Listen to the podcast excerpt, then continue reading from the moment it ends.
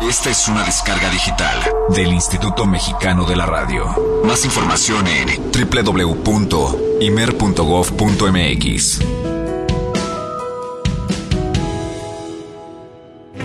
El Instituto Mexicano de la Radio presenta Vértice, donde las aristas de la ciencia, la tecnología y lo cotidiano se intersectan, con Laura Vargas Parada y Juliana Fotopoulos, un proyecto ganador de la convocatoria IMER 2010. Vértice, ¿Qué sabes de las ballenas jorobadas que cada año visitan las costas mexicanas? ¿Sabías que son únicas por los cantos que entonan? Ciencia, tecnología y lo cotidiano hoy en Vértice. No quedan planos ni carpinteros que recuerden cómo construirlos. Solo queda un ejemplar de su tipo en un museo. ¿Cómo se puede entonces reconstruir un barco de 1841 para que vuelva a navegar los mares? Vértice, un programa sobre ciencia, tecnología y lo cotidiano. Vértice. Hola, bienvenidos a Vértice. Hoy hablaremos de la ciencia en el mar. Soy Laura Vargas Parada desde la Ciudad de México. Y yo soy Juliana Fotopoulos desde Bristol, Inglaterra. Con Moby Dick de John Bonham de fondo, nos trasladamos a las costas del Océano Pacífico, donde cada año ocurre una de las más increíbles migraciones que tiene lugar en el planeta. Me refiero a la migración de ballenas. Salimos de Puerto Vallarta antes de que saliera el sol, con destino a Bahía de Banderas en Nayarit, a más o menos una hora de distancia. Vamos a la búsqueda de yubartas, conocidas también como ballenas jorobadas, que cada año llegan a las costas mexicanas para reproducirse. Con un poco de suerte, no solo podremos verlas, sino también escucharlas, ya que las yubartas son únicas por los cantos que entonan bajo el mar. Cuando llegamos a la playa, nos dieron un breve desayuno, nos platicaron un poco sobre la biología de estos animales y luego nos subimos en unas bonitas y pequeñas barcas de madera de brillantes colores. El mar está tranquilo y los guías se comunican entre sí buscando las señales que indiquen la presencia de las ballenas. Una especie de círculos en el agua que parecen tersos y luego se llenan de burbujas. También es posible ver a lo lejos nubes de agua que señalan que las ballenas pueden estar. Solo las ballenas macho cantan. En un año determinado, todos los machos de una población entonan la misma canción, pero año con año la canción cambia en un maravilloso ejemplo de comunicación animal. Al parecer el canto atrae más a otros machos. Tiene que ver con la competencia. Los machos compiten para este, poderse aparear, ¿no? Se tienen que mostrar quién es el más fuerte. Hacen espectáculos aéreos. También cantan, pero exactamente por qué cantan, pues nadie tiene todavía una respuesta. Ese es uno de los grandes misterios aún por, por descubrir. Astrid Frisch es bióloga, es mexicana y es guía de ecoturismo. Trabaja desde hace varios años en un proyecto para identificar fotográficamente a todas las ballenas jorobadas que migran a la Bahía de Banderas. Astrid, ¿cómo saben quién es quién en el mundo de las ballenas? La ballena jorobada tiene un patrón de coloración en la parte de abajo de la cola que va de completamente blanco a completamente negro y siempre es distinto para cada individuo. Entonces esto es como su huella digital. Así podemos identificar a cada individuo de la población. Cada vez que estamos en el mar se sacan fotografías de las colas de las ballenas. Es un trabajo de campo primero y después un trabajo arduo de computadora en donde se comparan este, las fotografías. ¿Y por qué es importante identificar a los distintos individuos que llegan a las costas? Nos permite saber cómo está la población, su distribución, cuánto tiempo se quedan en la bahía, comportamiento. Toda la investigación de ballena jorobada pues va basada con poder este, reconocer los individuos podemos saber cuáles son sus patrones de migración. Al compartir las fotografías de las colas con investigadores, por ejemplo, de California, de Alaska, además, vas viendo a qué sitios de alimentación van nuestras ballenas. Las ballenas jorobadas se alimentan durante el verano en los océanos cerca de los polos y migran hacia mares más templados durante el invierno con la idea de poderse aparear y tener a sus crías. En un solo viaje, las ballenas pueden recorrer más de 8.000 kilómetros. Esto sería más o menos como si ustedes fueran de Mérida a Tijuana y de regreso. Astrid, ¿de dónde vienen las yubartas que llegan a las costas mexicanas? A través de las fotografías se ha sabido que la mayoría de las ballenas que vienen aquí a, a Bahía de Banderas se alimentan en la zona de California, Oregon y Washington y muy poquitas van a Alaska. Oye, y regresando al canto de las ballenas, ¿cómo hacen los científicos para poderlas estudiar? Es un micrófono que está adaptado para meterlo al agua que se llama un hidrófono, ¿no? Es un, un micrófono sellado que está también pues hecho para estos rangos de de volumen que es en los que cantan los machos de jorobada. Se conecta a tu amplificador y luego a tu grabadora y después este pues existen programas donde ya puedes ver en la computadora un espectrograma. Cada nota tiene una forma y vas viendo en la computadora. Increíblemente, parece que algunas de estas canciones pasan de una población de ballenas a otra. Ellen Garland y Michael Notes de la Universidad de Queensland en Australia han registrado cómo una canción puede recorrer de lado a lado el Océano Pacífico en tan solo unos años. La hipótesis es que un macho que se mueve entre dos diferentes poblaciones puede traer consigo la nueva tonada. Otra explicación que sugieren los investigadores es que las jorobadas comparten canciones cuando se mezclan diferentes grupos durante la migración. Los investigadores lo llaman cultura en acción.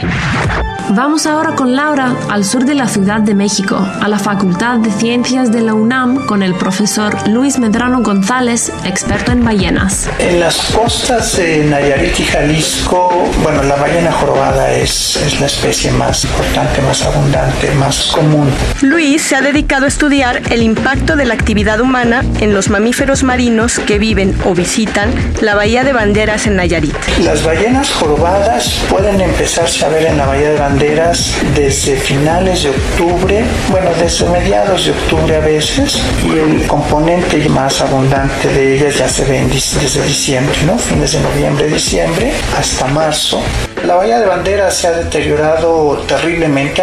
El desarrollo urbano alrededor de la bahía está generando una importante contaminación, especialmente por coliformes fecales. Se ha detectado contaminación con materia fecal humana, lo mismo que grandes cantidades de basura. Hemos tenido oportunidad, por ejemplo, de fotografiar delfines que en una aleta llevan papel de baño o que en una aleta dorsal llevan una bolsa que sigue tirando basura. La observación turística de ballenas que constituye por sí misma una afectación importante del hábitat, especialmente porque muchas prácticas de observación no son correctas y porque hay muchos observadores piratas que hostigan a los animales. El tránsito marítimo también se ha convertido en un problema. Luis nos explica. Que genera mucho ruido y que está afectando el canto, que es una conducta muy importante para las ballenas. Y en los últimos años hay más reportes de ballenas con marcas de atropellamiento de embarcaciones.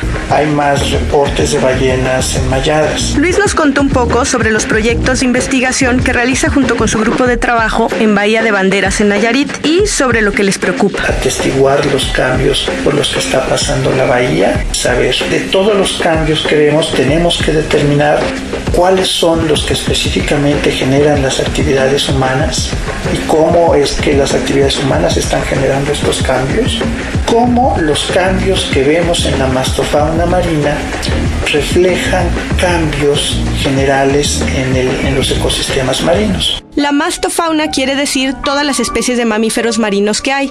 En Bahía de Banderas se han detectado unas 18 especies. Finalmente, le preguntamos a Luis cuál es su canción favorita que le recuerde al mar. Esta fue su respuesta. Memories of Green, Vangelis. Estando en el océano, para mí no hay mejor música, ni mejor sonido, ni mejor visión que ver el océano y escucharlo y sentirlo. Si desean más información sobre los temas y la música del programa, visítenos en la página de ganadores IMER 2010 en www.imer.gov.mx o escríbanos a vértice.imer.com.mx. Vamos ahora con Juliana a Bristol, Inglaterra, para que nos presente la siguiente historia. Hubo una época en que las ballenas estuvieron a punto de desaparecer de nuestro planeta. Entonces no había petróleo y las ciudades se iluminaban con grasa de ballenas. Durante el siglo XIX y parte del XX, miles de barcos balleneros surcaron los mares con un solo objetivo bajo la mira, cazar ballenas.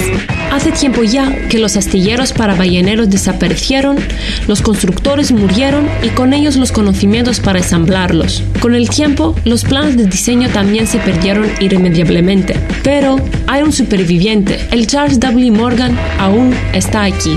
El Morgan es el último buque ballenero de madera que queda de una flota de 2.700 barcos que hace 170 años pusieron a los Estados Unidos en el mapa mundial.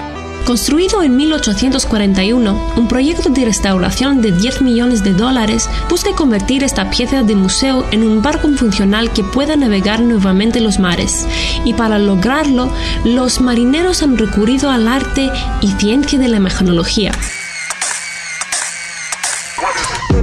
El proyecto, que inició en 2008, ha producido hasta ahora un retrato muy revelador que muestra de manera exacta la ubicación y condición física de los cientos de tablas, tablones, varillas, clavos, timón y otras partes vitales del Morgan, dando a los carpinteros una guía de alta tecnología para poder reconstruir esta nave histórica. Usando rayos X para analizar la quilla de más de 27 metros que hace las veces de columna vertebral del barco, identificamos cada uno de los remaches de bronce que se encargan de mantener en su lugar a los maderos de roble que componen a la quilla.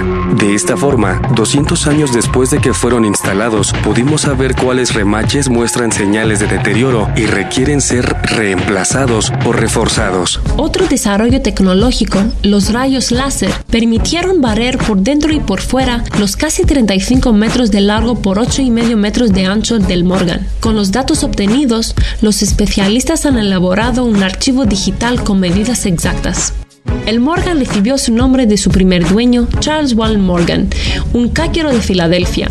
El año de su viaje inaugural, en 1841, zarpó junto con el Morgan otra nave que llevaba a bordo a un aspirante a escritor llamado Herman Melville. Sus aventuras a bordo de ese barco ballenero dieron lugar a su libro Moby Dick. El Morgan mismo completó 37 viajes entre los puertos de New Bedford en Massachusetts, en la costa este de los Estados Unidos y San Francisco, California, en la costa oeste. Para hacerlo, viajaron hasta el Polo Sur y de regreso. Si todo sale bien, el renovado Morgan será equipado a finales de 2012 y si el clima lo permite, en el verano de 2013 dejará puerto nuevamente. Es momento de pasar a nuestra sección ficción o verdad. En esta sección discutiremos algunos de los mitos de la cultura popular y pondremos a prueba en la balanza de la ciencia las evidencias que hay a favor o en contra de estas distintas afirmaciones.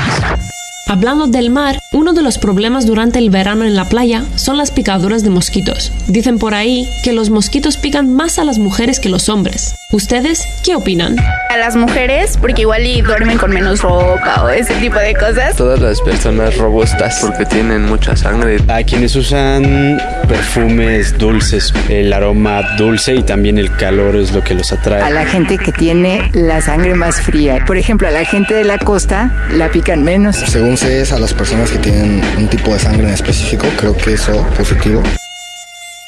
A las personas con la sangre más dulce. Bueno, hombres y mujeres. Es cierto que los mosquitos encuentran a algunas personas más apetecibles que otras. Algunos piensan que las mujeres son el sexo más dulce, al menos para los mosquitos. Supuestamente la explicación es que el estrógeno, la hormona femenina, resulta un gran atractivo. Sin embargo, un estudio publicado en los Anales de Medicina Interna identificaron que son los hombres el sexo más propenso a sufrir picaduras de mosquito. Esto porque tienen un mayor tamaño corporal. El estudio concluye que mientras más grande es la persona, más atrae a los mosquitos, porque el cuerpo produce más calor y produce más dióxido de carbono. Y es justamente esto lo que les gusta a los mosquitos. Otro estudio publicado en la revista Medical Lancet en el año 2000 apoya esta hipótesis. Los investigadores compararon mujeres embarazadas y mujeres no embarazadas. Encontraron que las mujeres embarazadas atraían dos veces más a los mosquitos, haciendo notar que las mujeres embarazadas exhalan más dióxido de carbono y tienen una mayor temperatura corporal que sus contrapartes no embarazadas, lo que permite a los mosquitos detectarlas más fácilmente. Los mosquitos pueden detectar hasta 30 metros de distancia estas sustancias químicas que despiden de la piel del cuerpo. En conclusión, las investigaciones disponibles sugieren que los hombres son más propensos de ser atacados por los mosquitos que las mujeres. Esto porque proporcionalmente tienen un mayor tamaño corporal. Seguramente nuestros radioescuchas también tienen sus propios mitos para lanzar a prueba. Si conocen algún mito que deseen se discuta en el programa o desean más información sobre los temas que presentamos, escríbanos a vértice.imer.com.mx o visítenos en Ganadores Imer 2010 www.imer.gov.mx. Gracias por acompañarnos en este programa dedicado a la ciencia en el mar. Yo soy Laura Vargas Parada. Los esperamos la próxima semana en una nueva edición de Vértice dedicada a la ciencia del universo. Hasta pronto. Juliana. Hasta la próxima. Vértice. Donde las aristas de la ciencia, la tecnología y lo cotidiano se intersectan. Con Laura Vargas Parada y Juliana Fotopoulos. Un proyecto ganador de la convocatoria IMER 2010. Vértice.